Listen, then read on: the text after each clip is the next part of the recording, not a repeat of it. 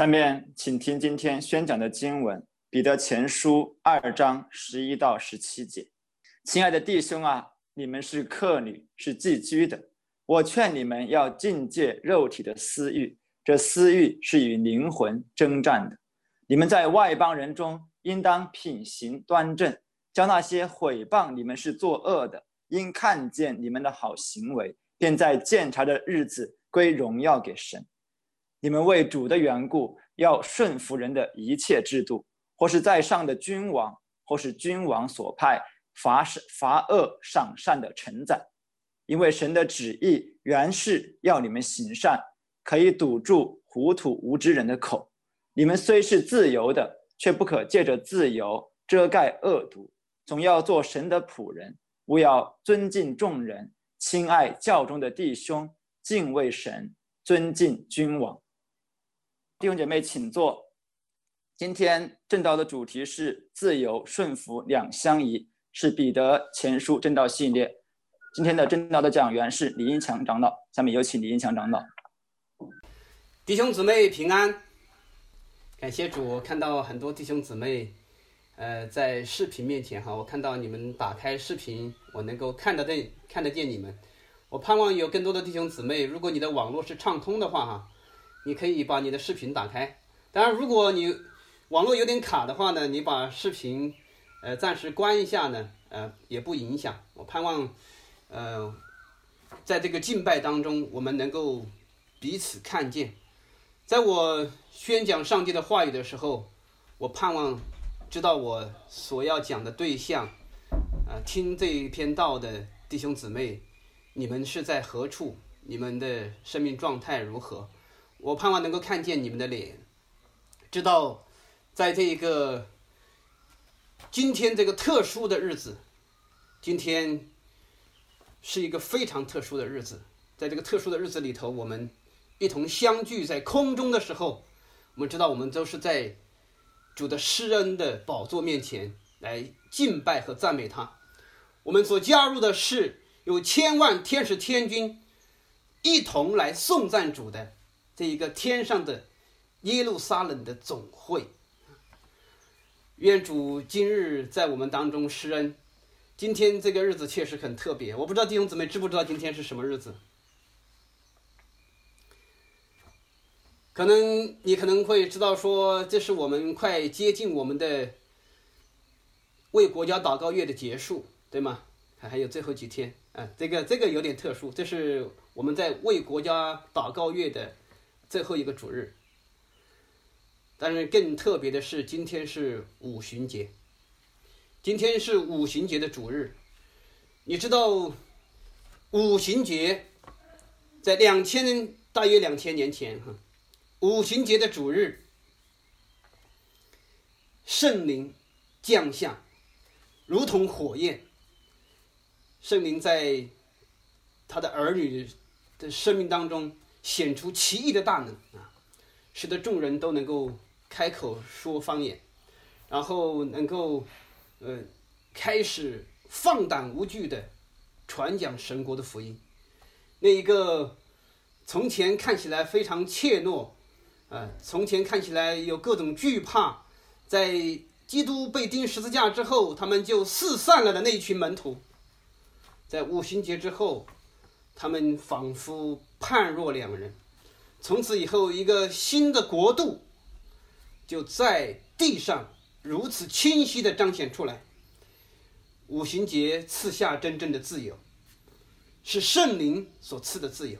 五行节开始了一个新的国度，啊，五行节也将那个旷古以来的那个世界大战，啊，在全地上展开。从前这个大战主要是集中在以色列这个国家、这个民族啊与其他的外邦人之间的。从此以后，这个征战就是教会和所有不信基督的人之间的。所以我们看到啊，我们在五旬节的时候，我们看到我们蒙受的恩典是何等的奇妙，因为我们属于。一个天上的国度。最近我们看到有几位这个天上国度的国民哈，呃，因着各样的原因啊，就开始了与这个地上国度之间的外交的活动啊。他们外交活动的方式主要是被带走啊，主要是被被关押，主要是被带到强制的机关啊。有一位弟兄，他五月十二号被拘留，五月二十九号才回到家里面。他在他的朋友圈，他发了这样的一条信息，他说：“越被逼迫，越能见到上帝的容面。我越来越领悟到亚伯拉罕献以撒。”基督不从十字架上下来的意义，然后他说：“他说，愿上帝为更多福音信息传进拘留所、看守所、监狱、戒毒所而开一条通道。愿荣耀颂赞归给主，感谢主。那位弟兄在被被关押时这个半个月之前，刚刚进行了非常长时间的禁食祷告啊，据。”有同工说，有弟兄姊妹说，他已经进行了十六天的禁食祷告，但是他在拘留所里面这十五天出来以后，他是被主更多的光照。我们看见圣灵的能力在这个天上国度的儿女的生命当中显得如此的奇妙。在这段时间，我们还有呃另外一位弟兄啊，他因着跟呃这位被拘押的弟兄住在一起。所以，呃，他在那之后也受到了冲击啊。他最后他被那个派出所和社区联合起来，把他从他现住的房子里面赶走。他的东西被他们丢在那个小区的院子里面。后来他要去另外一个弟兄家，呃，住的时候，那个地方的派出所、社区，呃，一堆的人拦着他们。呃，拦着他就不让他进。那我不知道这位弟兄现在有没有呃找到落脚的地方，求主为他预备。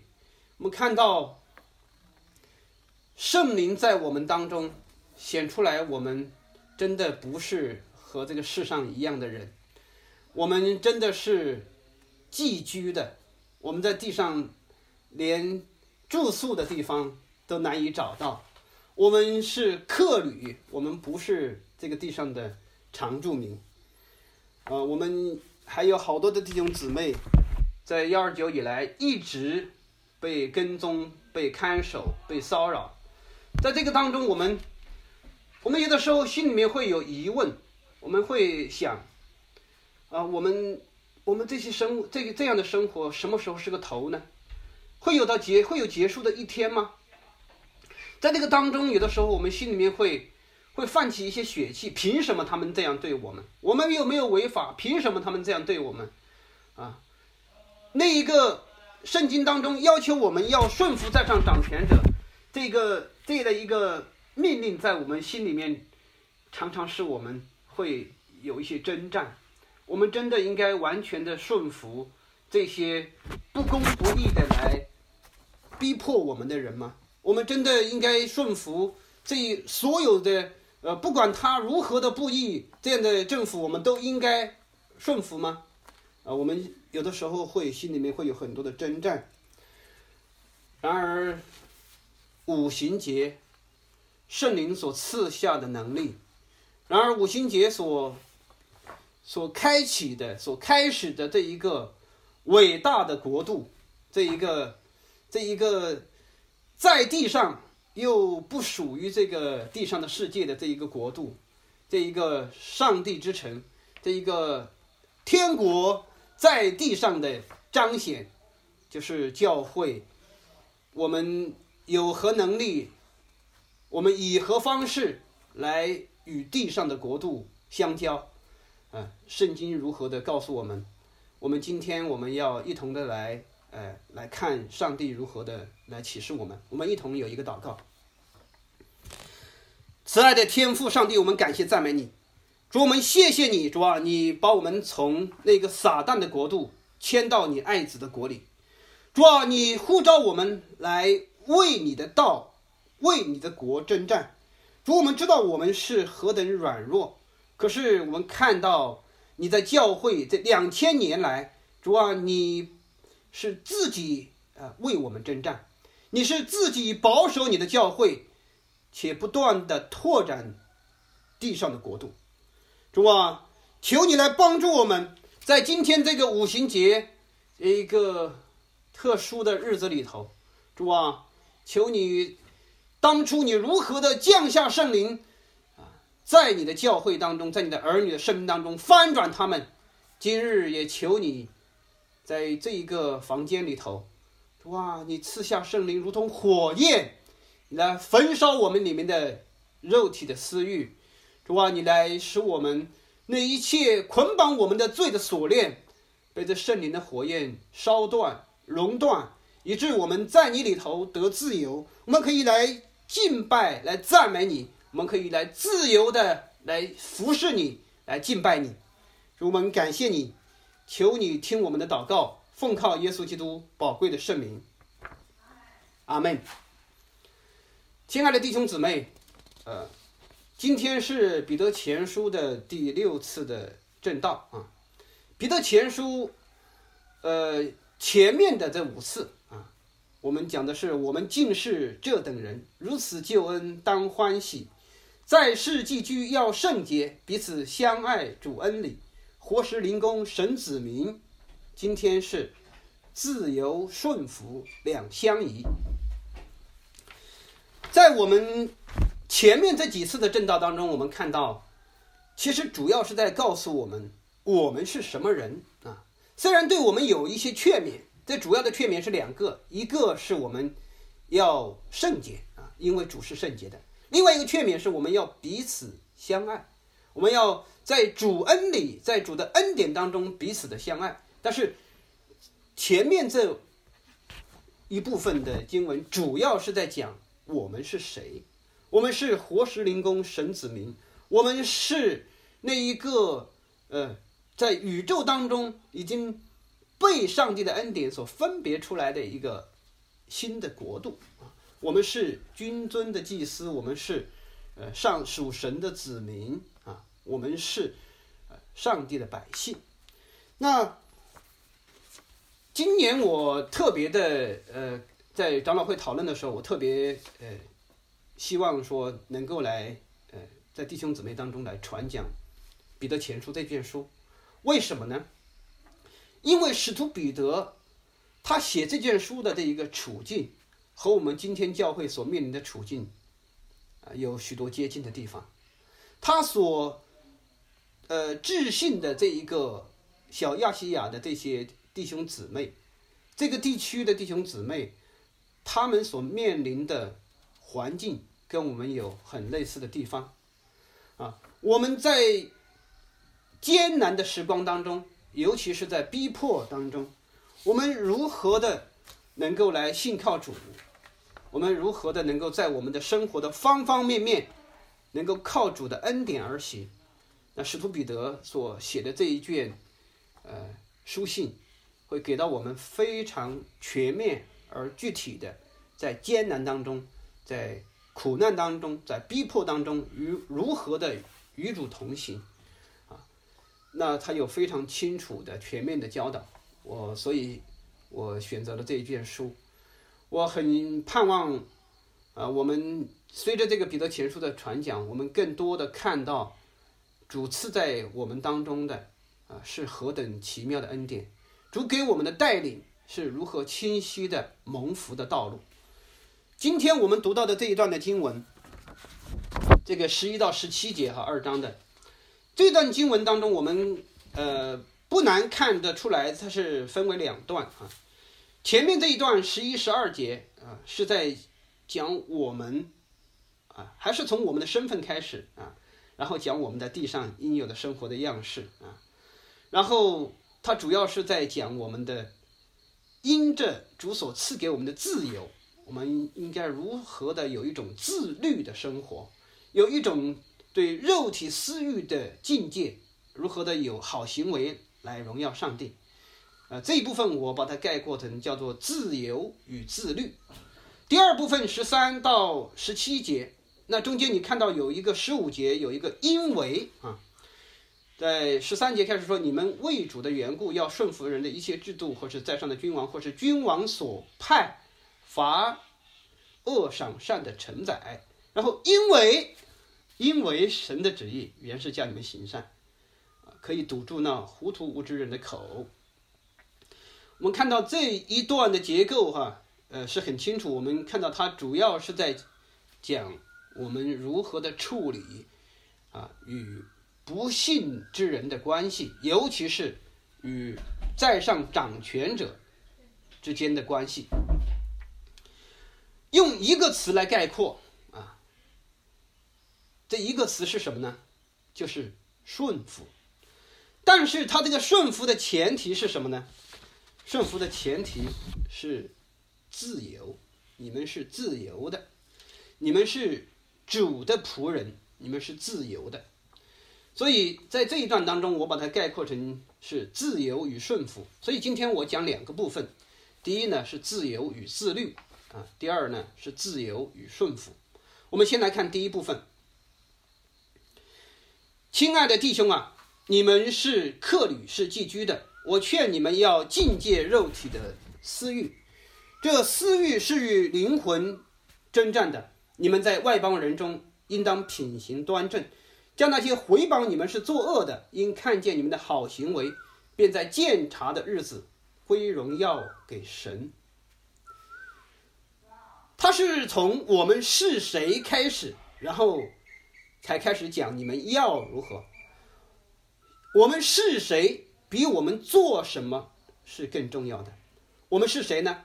我们是客旅，是寄居的。对地上的人而言，对这个被罪玷污、落在虚空之中、被败坏所辖制的世界而言，我们是过客，是暂居者。我们是大地上的异乡人，我们是一群旷野子民。今生是我们的旷野，永生。是我们的迦南，今生是路上，永生是家乡。世界是我们的旷野，天国是我们的迦南。世界是路上，天国是家乡。这世界被罪捆绑是没有自由的，在这个世界上做客旅和寄居者的我们，却是自由的。我们不是用这自由来放纵肉体的私欲，乃是用这自由。来行出好行为。没有动。掉了，你看。啊，现在呢？啊，我们却不是用自由来放纵肉体的私欲，乃是用这自由来行出好行为，见证神的荣耀。亲爱的弟兄姊妹，可能你听这个。这样的身份定义，你听久了以后哈，你就习惯了。你说我们是客旅，我们是寄居的。从旧约到新约，不断的讲我们是客旅，我们是寄居的。但是，我想在这里问一个问题哈：我们怎么会在这个世界上成为客旅和寄居的呢？就我们自己原本的认为来看，就我们自己一切的生活体验来看，我们原本以为我们自己是这个世界的主人。我们是这个世界的原住民，是这个世界牢不可破、不可分割的一部分。我们生于斯，死于斯，歌于斯，哭于斯，这就是我们生死已知的一个世界。我们怎么会成为这个世界上的客旅和寄居者呢？我们对这个世界如此的熟悉，我们原本是这个世界的同伙，我们是在最终出生的，我们是罪人的儿女。我们是罪人的兄弟姐妹，是罪恶的同盟。这个世界就是我们所熟悉的一切啊！这个世界就是我们的全部啊！我们除了有这个世界以外，我们还有什么呢？这个世界原本在罪的里面是同质的，是同构的。当世上的君王一起起来，承载一同商议，要抵挡耶和华和他的受膏者的时候，没有一个人是自外其身的，没有一个人可以说举世皆浊，唯我独清；举世皆醉，唯我独醒。没有一个人可以说我是出淤泥而不染的。罪从一人入了世界，从此以后，罪就做了这个世界的王。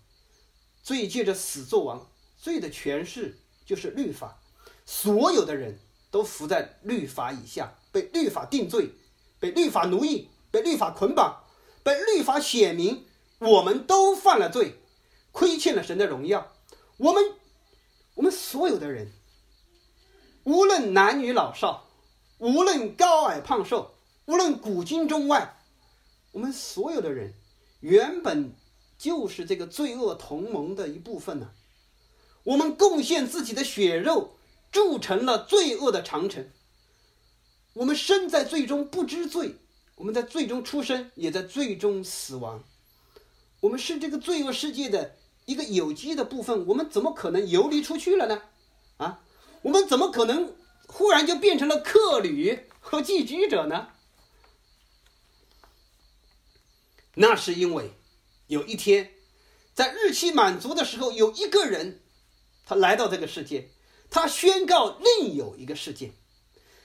他宣告他要把这个世界带来。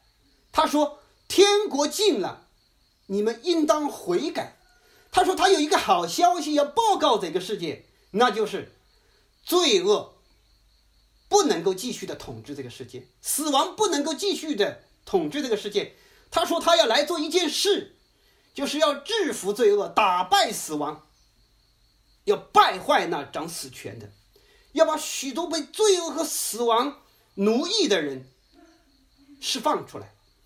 他要把他们带到另外一个美丽新世界，就是天国。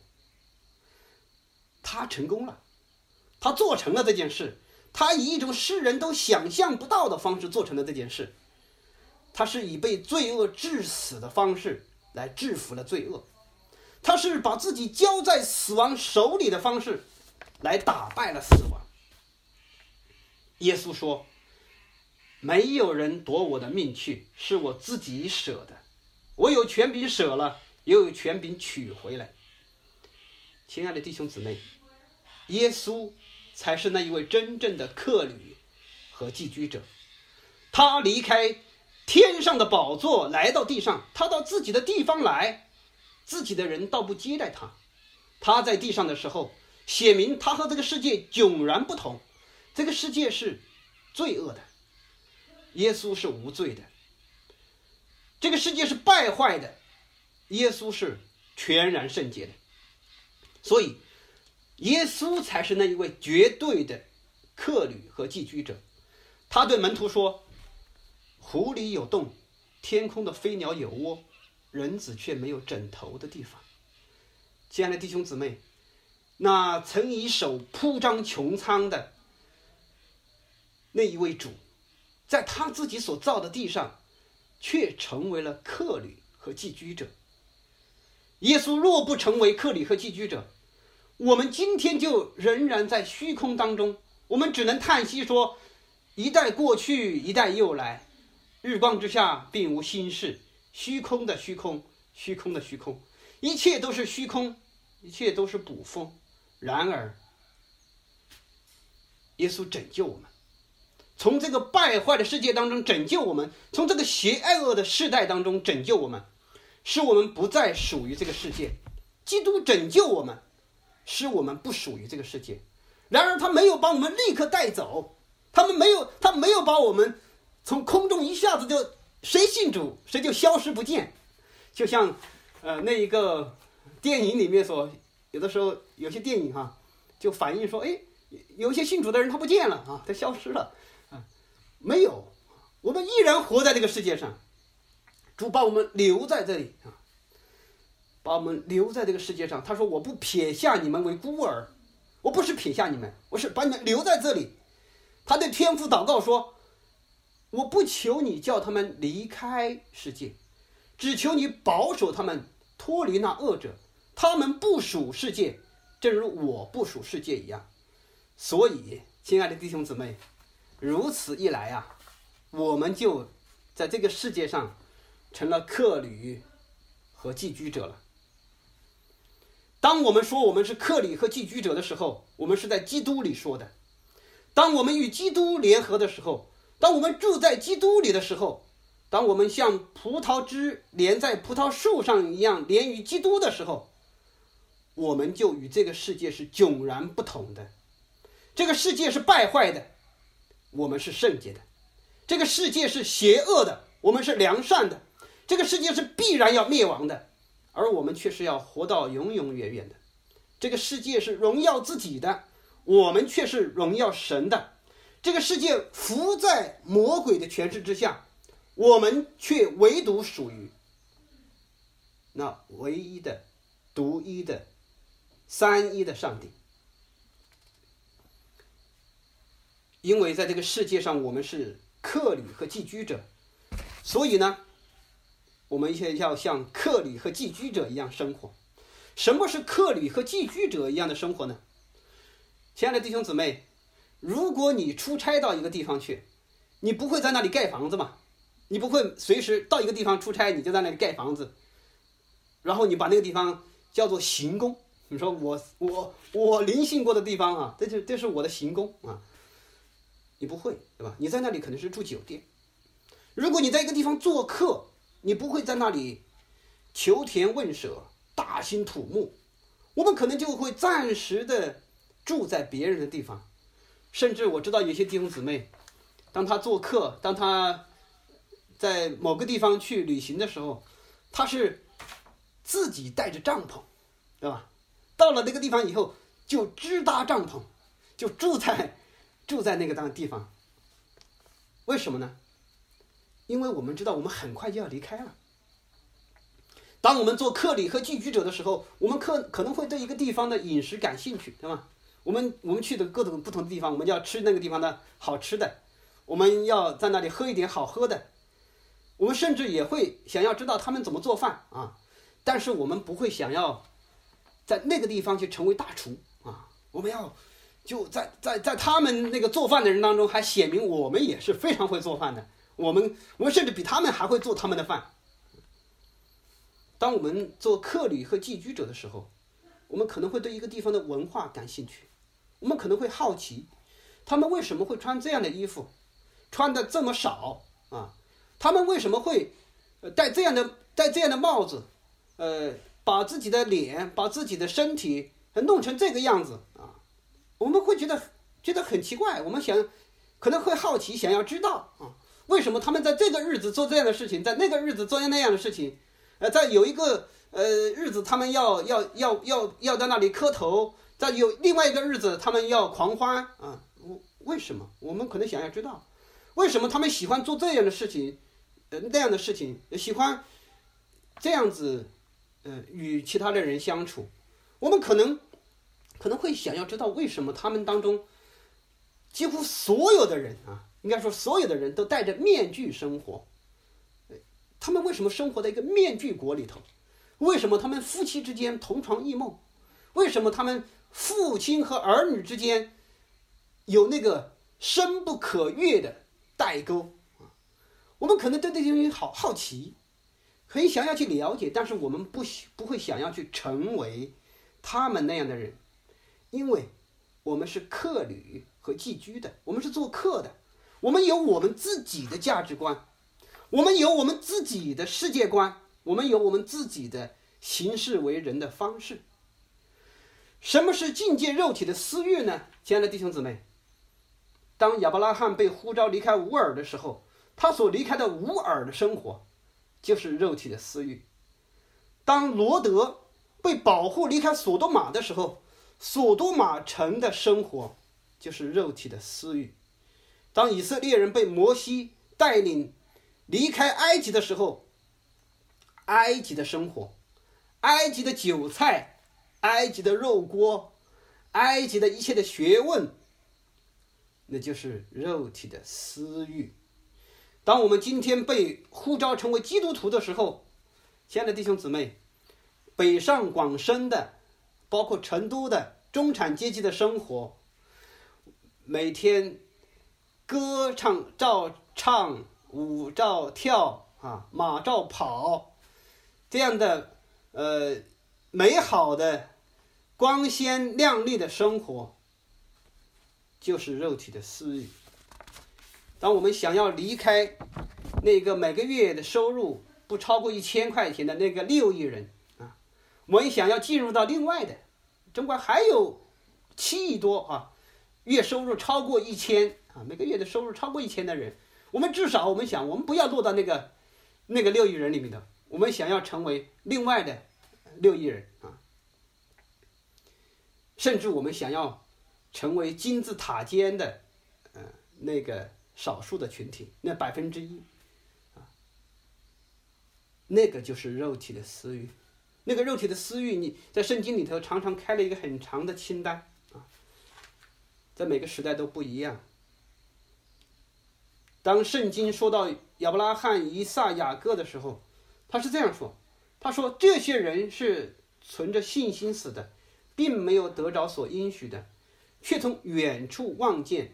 且欢喜迎接，又承认自己在世上是客旅，是寄居的。说这样话的人，表明自己是要找一个家乡。他们若想念所离开的家乡，还有可以回去的机会，他们却羡慕一个更美的家乡，就是在天上的。亲爱的弟兄姊妹，今年我们所讲台所传讲的另外一卷书。是《民数记》，《民数记》另外一个翻译就是在旷野，在旷野干什么？在旷野吃喝玩耍吗？嗯，坐下吃喝，起来玩耍吗？在在旷野干什么？在旷野，旷野不是目的地，旷野只不过是从埃及到迦南的一个中间的路程。我们在旷野是表明我们有一个目的地。我们在旷野是做寄居的，做客旅的。求主使我们，呃，很清楚的知道我们的目的地是那个天上的家乡。因着我们有这样的目的地哈，所以无论基督徒行事为人如何，在这个地上，我们总是被看到是奇怪的，总是会被人回谤是作恶的，啊，这是我们逃避不了的。斯提凡被毁谤是践踏圣殿和律法的，保罗被毁谤是搅乱天下的，初代教会的基督徒被毁谤是吃人肉的，是乱伦的，因为他们聚会的时候说我们要一同来吃耶稣的肉，要喝耶稣的血，所以他们被毁谤是吃吃人肉的。呃，他们因着他们聚会的时候有弟兄和姊妹在一起，呃，男的也有，女的也有，所以他们被毁谤是乱伦的。即使我们的主耶稣基督，也被人诋毁是贪食好酒的，又被毁谤是煽动颠覆罗马国家政权的。所以，亲爱的弟兄姊妹，我们怎么会就有所有的人都说我们好呢？不会的，啊！然而圣经却劝勉我们要品行端正，要有好行为，使得那些外邦人、那些不信主的人，有一天因着圣灵光照。看到这些好行为的时候，他们就将荣耀归给神。在末日审判的时候，万膝跪拜，万口承认耶稣基督为主的时候，人们也要因为基督徒在客旅生涯当中的好行为，而将荣耀归给神。我们基督徒理当竭力的做出好行为，目的不是为了证明我们自己的价值，目的不是为了显明我们跟这个世界有多么的心意啊。而是将荣耀归给神。耶稣在登山宝训当中说：“你们的光也当这样照在人前，叫他们看见你们的好行为，并将荣耀归给你们在天上的父。”我不知道在我们当中的小朋友有没有人这个看过这个《天路历程》哈，或者你看过那个？那个电影，或者是读过那个书，或者是听过那个广播剧啊，这个故事真的是非常美好的一个经典的故事。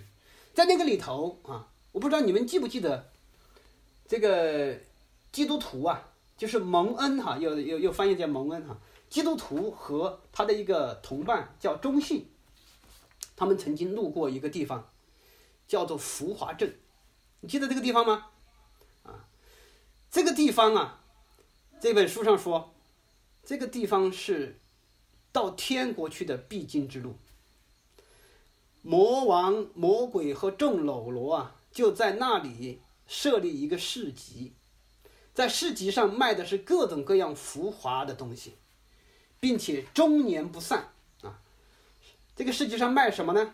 卖的是这样的一些东西：房子啊、地皮呀、职业呀、位置啊、荣誉、升迁、爵位、国家、王国、欲望、快乐，以及各种各样的享受。还有娼妓呀、保姆啊、丈夫啊、儿女、主人、奴仆、生命、鲜血、肉体、灵魂、金银、珠宝，等等等等啊啊！那里卖的东西全都是浮华的啊，所以叫浮华镇。结果，这个基督徒和他的同伴到了这个镇上去了，到了到了这个地方以后，会发生了什么呢？小朋友们记不记得？记不记得发生了什么？后来那个地方的那个那个交易就就混乱起来了，是吧？为什么？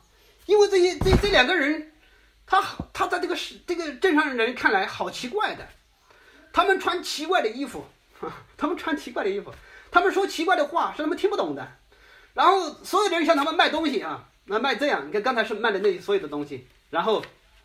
他们都说不要不要不要，然后说你要买什么？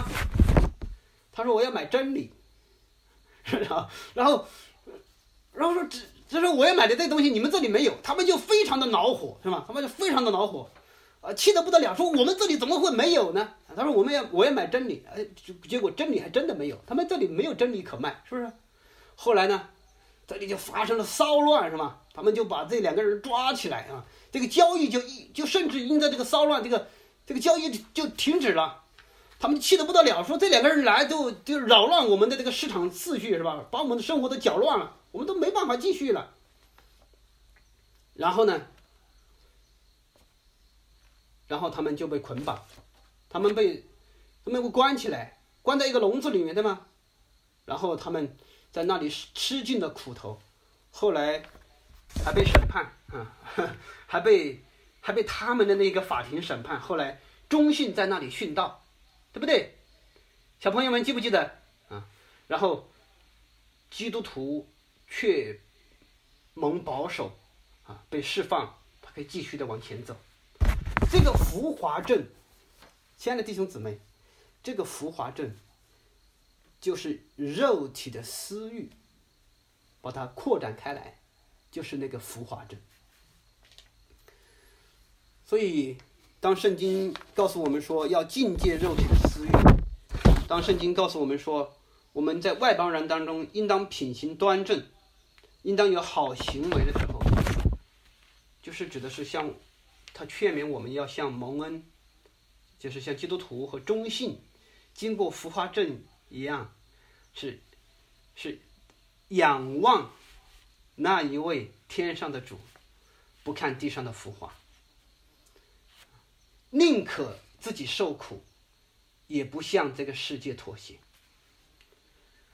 我在很多年前哈看过一部电影，叫做《天外魔花》。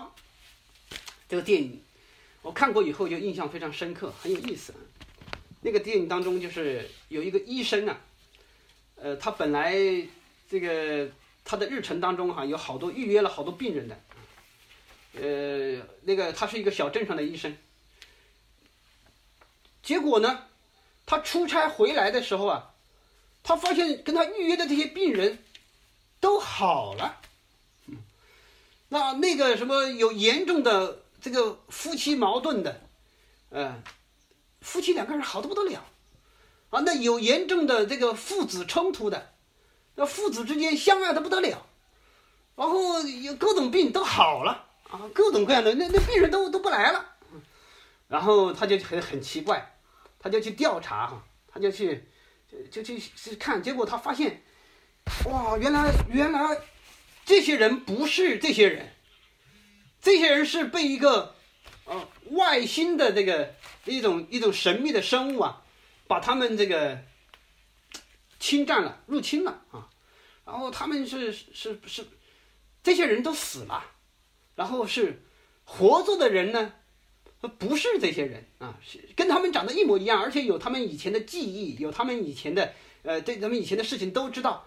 但是，但是这些这些现在活的这些人就没有痛苦啊，没有悲哀啊，没有恼恨，彼此就非常的相爱。哦，他们就最后最后这个这个电影，我不要讲这个电影的故事哈。我看完这个电影之后，当然知道这个电影它的他最后就是说。呃，这些这个是有问题的嘛？这个是后来他们就，呃，就要揭穿这个真相，说哦，原原来这些人是很可怜的，他们没有自由。但是我看完这个电影之后，我当时有一个想法哈，我当时想说，其实，在某个意义上讲，我们基督徒信主，不正是如此吗？我们不正是经历了一个死里复活的一个过程吗？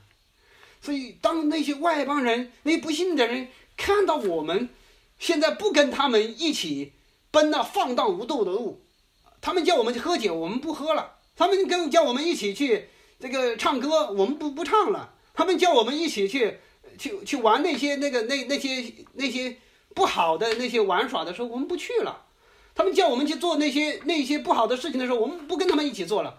他们就以为怪，他们就要回谤我们，他们就要攻击我们。然而。上帝所赐给我们的自由，他们不明白这是我们得了自由，他们还以为我们很可怜，我们是什么都不敢做。哎呀，你看信了主之后，又不抽烟，又不喝酒，又不洗脚，啊，又不这个什么事都不做，然后什么都不敢，好可怜啊！他在他们看来，我们是被奴役的啊！说我不要信主，我不要听你这个福音，听你的福音之后被洗脑了之后，都变成了那种很可怜的人。但是他们却不知道，我们是因着圣灵所赐的那一个自由，是因为因为基督在我们里面活着，使我们不再羡慕从前的那些浮华的东西，使得我们能够有一种自律的生活。所以，亲爱的弟兄姊妹，呃，康德他说一句话啊，他说：“自由即自律啊。”在某个意义上讲，他讲的是有道理的啊。如果我们不信主的话，我们觉得这句话非常有道理。就是什么是自由呢？自由，你如果一个人不能约束自己，你有什么自由呢？但是他说的其实还不够对，因为他把一个重要的次序没有说出来。先有自由，才有自律。如果我们没有得着自由，我们哪有真正的自律呢？那个自律。就是苦待己身，就是律法主义，就是道德主义。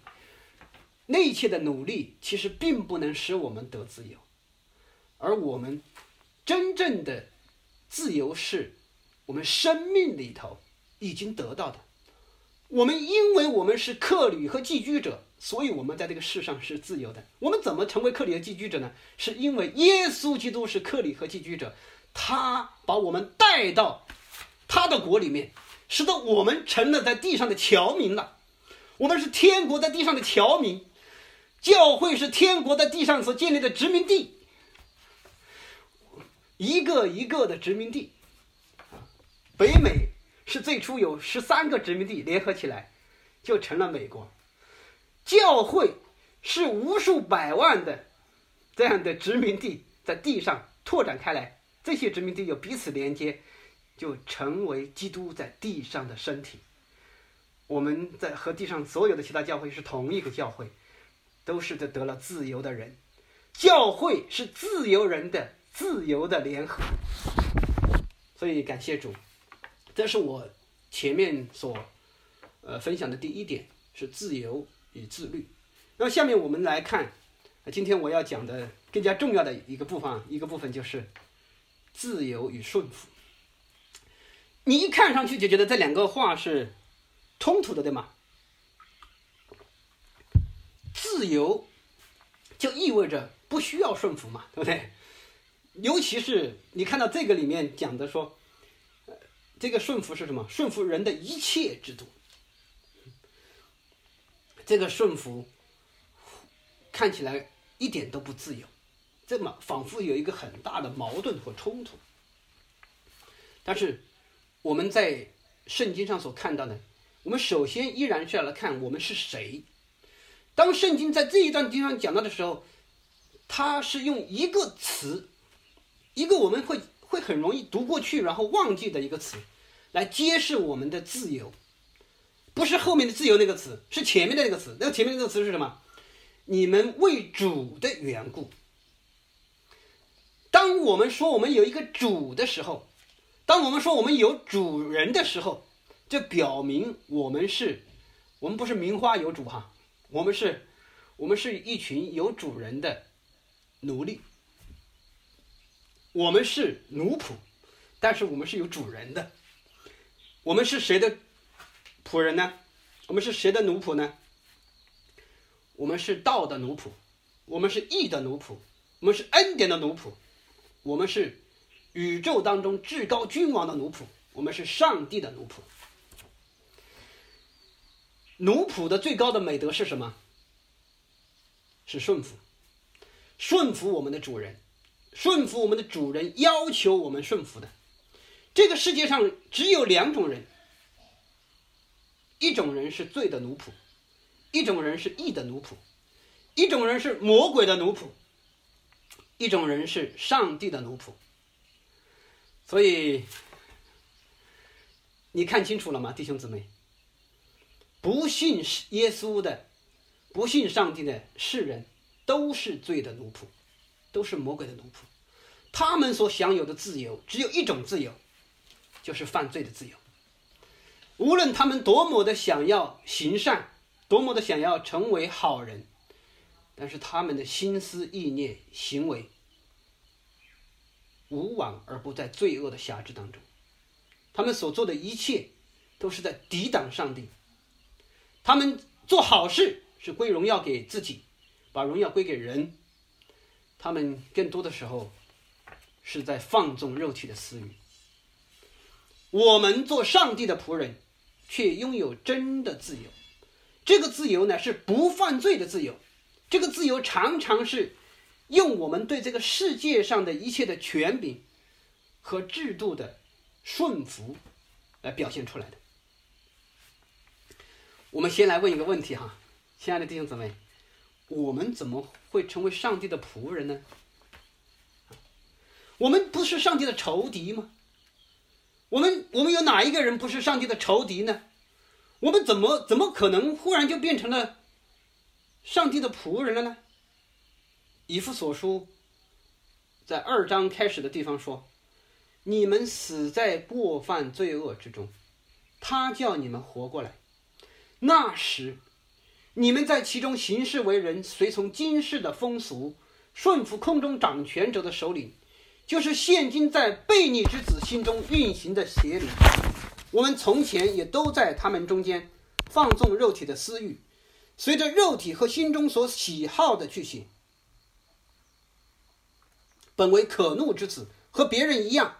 然而神既有丰富的怜悯，因他爱我们的大爱，当我们死在过犯中的时候，便叫我们与基督一同活过来。你们得救是本乎恩，他又叫我们与基督耶稣一同复活，一同坐在天上。我们从上帝的仇敌变成上帝的仆人，是因为上帝自己的爱。当我们还与他做仇敌的时候，耶稣基督就为我们死了。圣灵把这个爱显在我们的心里面，使我们自觉罪污，又赐给我们能力，离弃罪恶，悔改归向真神。不是我们自己成为上帝的仆人，是基督，是上帝。他从高天降卑成奴仆，把我们从奴仆当中，从那个罪的奴仆的地位当中拯救出来。正如王一牧师在《使徒行传》的那个正道当中，他讲到主的仆人保罗的翻转的时候，他说，在这个翻转的背后，是基督的翻转，是基督的十字架的翻转，那个是。是在耶稣基督身上，基督从荣耀的君王成为一个被杀的死囚的翻转，是基督身上的这个荣耀跟羞辱之间的翻转，能力与无能之间的翻转，那个是福音本身，是福音临到我们中间，是福音使我们翻转过来。但是这一切的翻转，首先是发生在十字架上的。我们从上帝的仇敌而变成上帝的仆人，是因着基督的十字架。正如罗马书所说，我们借着洗礼归入基督的死，与基督的死联合，我们的旧人与基督同钉十字架，使罪身灭绝，叫我们不再做罪的奴仆。我们从罪里面得了释放，就做义的奴仆。就做了神的奴仆。正是在这个意义上，亲爱的弟兄姊妹，我们得了真正的自由。主耶稣说：“你们若常常遵守我的道，就真是我的门徒。你们必晓得真理，真理必叫你们得以自由。天父的儿子若叫你们自由，你们就真自由了。”亲爱的弟兄姊妹。正是因为有了这真正的在基督里的自由，我们才可以自由的行善，自由的敬拜，自由的生活。正是因为这个在基督里的自由，我们才可以去顺服上帝，顺服上帝所创造的这个宇宙的次序，顺服上帝所护理的这个社会的次序。也顺服上帝要我们顺服的一切的人间的权柄和制度。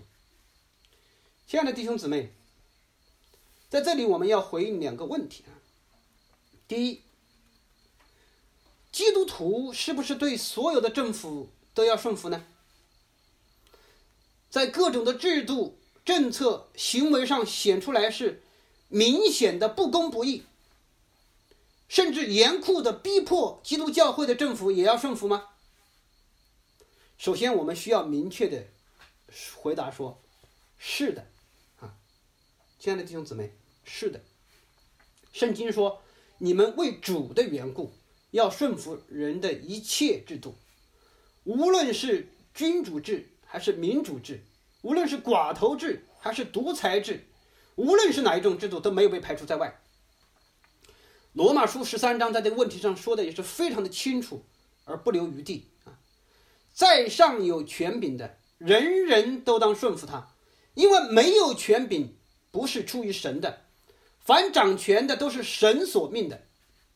我们所相信的这一位上帝是，他是全然公义、良善、圣洁的上帝，而且他全然掌管天上地上一切的权柄，他是全知全能的上帝。他是每一时、每一刻都在护理着他所创造的这个世界的上帝。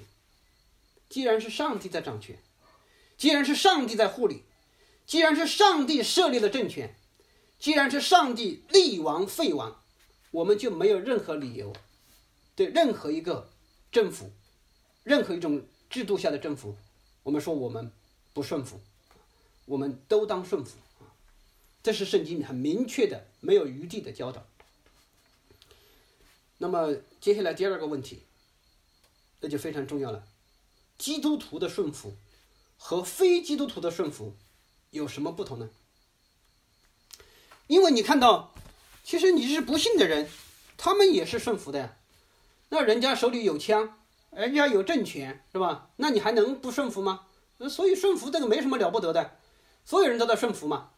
基督徒的顺服和非基督徒的顺服有什么不同？啊，我们要分享四点啊。第一，基督徒的顺服在根本上是对上帝的顺服。保罗说：“你们必须顺服，不但是因为刑罚，也是因为良心。”彼得说：“你们为主的缘故要顺服。”王一牧师在二零一一年的考牧的论文，哈，他二零一一年这个案目，他写了一篇论文啊，考试通过。他那个论文的题目是《罗马书十三章一到七节与政教分立原则》。他在这篇文章当中，他这样写到：他说，加尔文在对罗马书十三章的注释当中是这样讲的：我们顺服不是因为他们有权柄可以刑罚我们。我们顺服是因为神的话与良心而来的自愿的顺服。他强调说，保罗在这里的论点完全是关于明治政府的，因此，若有人利用人的良心或本节经文来建立他们的独裁的统治，是没有根据的。第二，基督徒的顺服不是不讲公义，不是不讲是非，更不是为政府的非法行为背书。王一牧师在这篇文章当中，呃，还有另外一个地方这样写，他说，《罗马书》十三章所承认的这个统治权的神圣性，并不在上帝的创造、护理和审问的权柄之外。这意味着，其一，一旦承认统治权的神圣性，也就承认了统治权在本质上是被约束的；其二，一旦承认统治权的神圣性，就等于承认上帝是合法性的源头，而强权不是合法性的源头。这对任何意义的这个枪杆子底下出政权，这个世界要靠实力说话这样的国家观是彻底的否定的。唐崇荣牧师在回应如何看待顺服政府的时候啊，讲了四点，他讲的更有意思哈。这个你可以听一下这四点。他说：第一，上帝比政府更高，因为一切政权都是从上帝而来的。第二，政权啊，政府要顺服上帝。第三，上帝要审判政府啊，政府不能够胡来啊。第四。有一天，上帝兴起另一个政权来推翻这个政权，那个后来的政权还是从上帝来的，因为一切的权柄都是从上帝来的。这是所以，亲爱的弟兄姊妹，我们顺服政府，不是说我们没有是非公义啊，我们我们对所有的不合法的那些邪恶的行为，我们。没有任何的评判标准，不是这样，恰恰相反，上帝给了我们很清晰的标准。第三，基督徒的顺服是有原则的顺服，也是有限的顺服。亲爱的弟兄姊妹，圣经真理从来都是全备而平衡的，上帝并没有在人间设立任何一种机构或者是制度，让我们要完全的、彻底的顺服。在圣经当中还有顺从神而不顺从人是应当的这样的话啊，这样的启示，这样的命令，来作为顺服在上掌权者的平衡。一旦人间的权柄越过上帝所设立的界限，上帝设立政府是为了什么呢？是为了赏善罚恶，维持社会的基本次序，维持。教会存在基督徒生活所必须的一个公共的次序啊！一旦政权成了一些人作恶的工具的时候，那基督徒就需要靠着上帝所赐的良心啊，来判断在何时需要顺服，在何时需要反抗。教父奥古斯丁说：“当一个统治者。”下令行上帝禁止之事时，一个基督徒有义务采取消极不合作的态度。托马斯·奥克纳说：“托马斯·奥克纳比他走得更远。他说，一个国王如果不忠于其职守，他并放弃了要求服从的权利，废除他，便不是叛乱，因为他本人才是叛乱分子，人民有权予以镇压。”哦，当然。你知道我们教会这些年来，王一牧师啊，在基于圣经所做的关于政教关系的教导，啊，不是这不是阿奎那式的啊，甚至也不是奥古斯丁式的，而是加尔文以来啊，到马丁路德金，到王明道啊，啊，当然前面还有路克斯，这个传统里头的，是呃，以当政府。行上帝所不喜悦、所憎恶的事情的时候，基督徒是以非暴力、不合作的方式啊来顺服啊。我们在一切关乎身体的、关乎利益的事情上，我们都可以放弃；在关乎我们自己肉身的权利的事情上，我们都可以放弃。但是在信仰的事情上，在关乎灵魂的事情上，在关乎教会的事情上，啊，我们没有没有妥协的余地。所以我们要看到第四点是，基督徒的顺服是主动的顺服，是受苦的顺服。基督徒的顺服是主动的顺服，是积极的顺服，是受苦的顺服，是喜乐的顺服。我们不是被动的，不是因为说，哎呀，我们我们不是很不情愿、很不想要，也更不是假装顺服。所以，其实政府一直很怀疑我们，怀疑我们是在是在说假话。他以为我们我们一边说顺服，一边在呃不顺服。其实他们还不明白，我们我们的这个顺服是真心的，在上帝的话语的约束之下，我们是诚实的，按照上帝的命令啊，背起自己的十字架，以受苦为代价来顺服。我想。我们教会的所有的弟兄姊妹的经历，都能够证明这一点。我们有一有一个我们教会的一位老姊妹，她在在我们当中分享说，那一个长期看守他们的那个那个那个警察，就停把车有的时候甚至停在他们那个单元的门口，啊，日夜的看守。那他他是怎么做呢？他是给他们送吃的。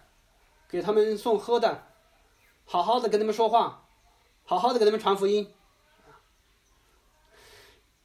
一直到这些人觉得都不好意思，是吧？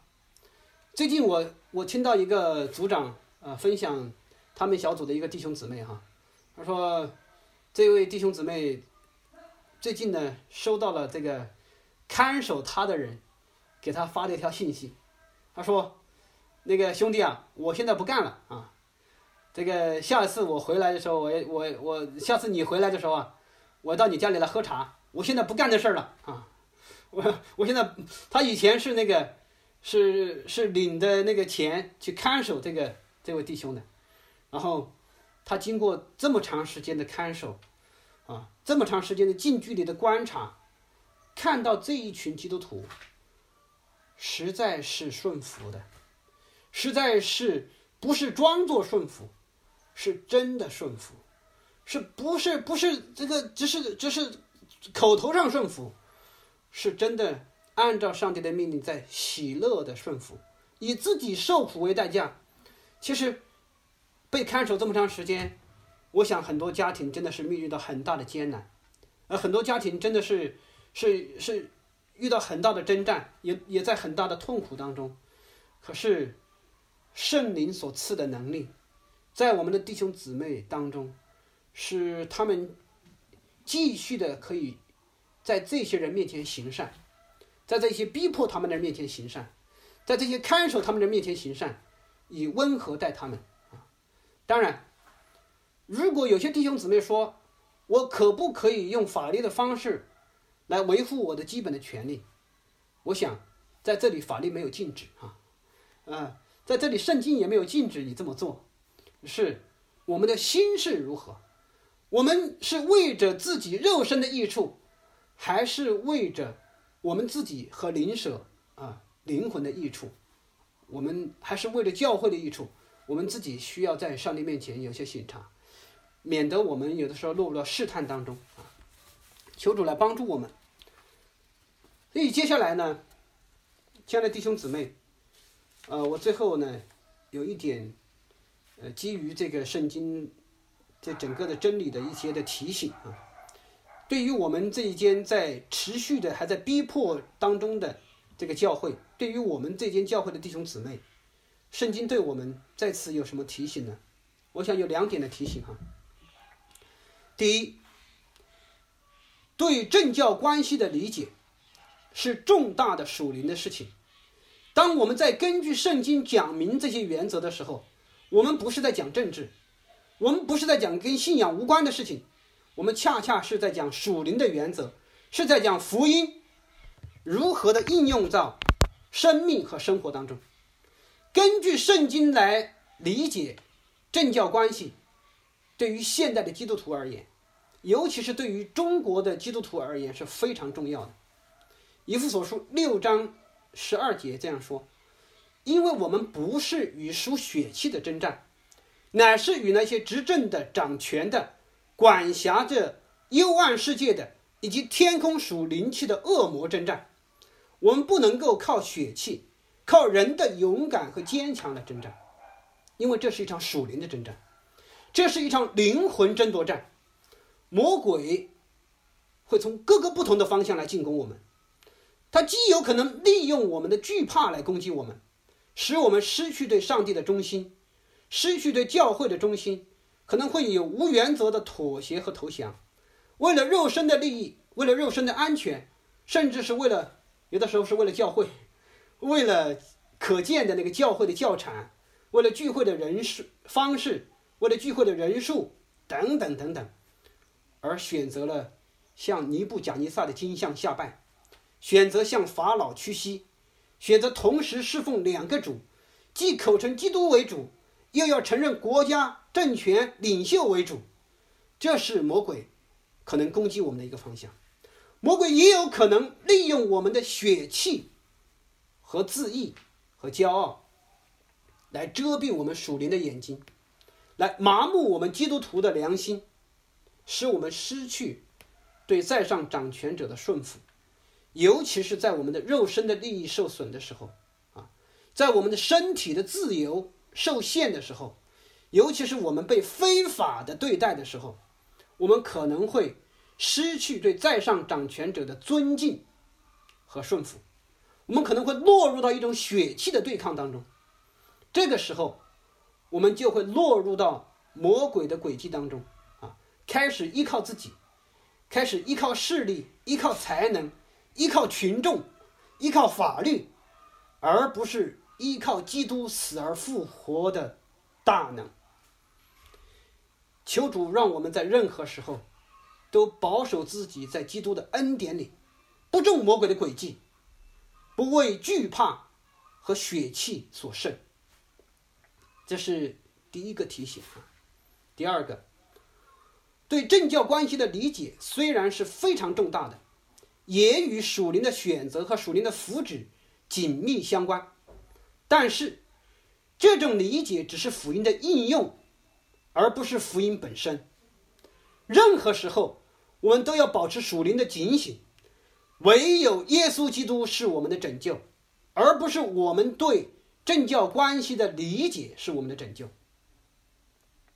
在任何，呃，对任何的政教关系的这个理解和实践上面，与我们显出不同的基督徒和弟兄姊妹和那些教会，我们都要在爱心里面去接纳和包容。只要他还能够持守基本的信仰的立场。只要他还没有背弃基本的信仰原则，没有加入三字，啊，没有背道卖主，我们就可以保持与他的相交。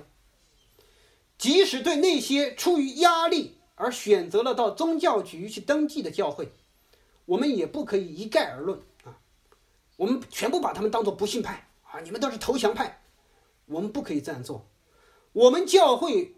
不会在公共的意义上与这样的教会相交啊，但是我们不批评他们，我们也不论断他们，而把他们交给公义信实的主来判断。王一牧师在这个方面有非常美好的示范啊，呃，有一位非常有影响力的国内的另外一位传道人，曾经写文章激烈的批评王一牧师啊，主要是因为他对王一牧师。还有我们教会在政教关系的这个上面的理解和实践，他不认同啊，他就采用了贴标签的方式啊，然后把我们归为是搞政治的，呃，说我们是追求民主自由的。但是王一牧师并不因着这样的误会而这这位传道人啊，就心里面有有有不不满意，而是依然转发他的文章，肯定赞赏他。为基督的教会持守立场，不妥协、不登记啊，这样的一个美好的见证。所以，亲爱的弟兄姊妹，不管其他教会、其他的基督徒怎么看我们，我们不可以骄傲自大，尤其不要因为我们所受的逼迫而骄傲，因为我们有什么不是领受的呢？我们又有谁不是软弱的呢？我们既然信靠主，就知道自己里面没有任何可以夸口的。若要夸口的话，我们就夸口自己的软弱。求主帮助我们。正如使徒保罗说的：“我更喜欢夸自己的软弱，好叫基督的能力复庇我。我为基督的缘故，就以软弱、凌辱、极难、逼迫、困苦为可喜乐的，因我什么时候软弱。”什么时候就刚强了？我们低头一同来祷告。慈爱的天父上帝，我们感谢赞美你，主啊，我们谢谢你，在这个五行节的主日，主啊，你赐下圣灵的能力在我们当中，使我们来看我们在地上的身份，我们是你的奴仆，我们是你赐了真自由的这群人。我们不再是罪的奴仆，我们是天国的侨民，我们是天国的公民，我们是地上客旅和寄居的。因此，主啊，我们可以在这个世界上以受苦的方式来见证你的能力。主，因此我们可以顺服一切那一切看起来是不公的、不义的，呃，那些逼迫我们的那些的在上掌权的。主啊，求你来帮助我们，使我们被你的圣灵充满，好使我们能够甘心顺服，低下我们自己的头，背起我们自己的十字架，来跟随你。主啊，求你的圣灵来高摩这间教会每一个儿女。主啊，你圣灵大大的充满我们，使我们在这艰难的时光当中，依然可以放胆传道。坦然无惧，主，因为你赐给我们那真正的自由，主啊，你使我们可以自由的行善，自由的敬拜，自由的服侍，自由的顺服，自由的自律，自由的活在你的面前，盼望主啊你再来的日子。我们如此祷告祈求，是奉靠耶稣基督宝贵的圣名，阿门。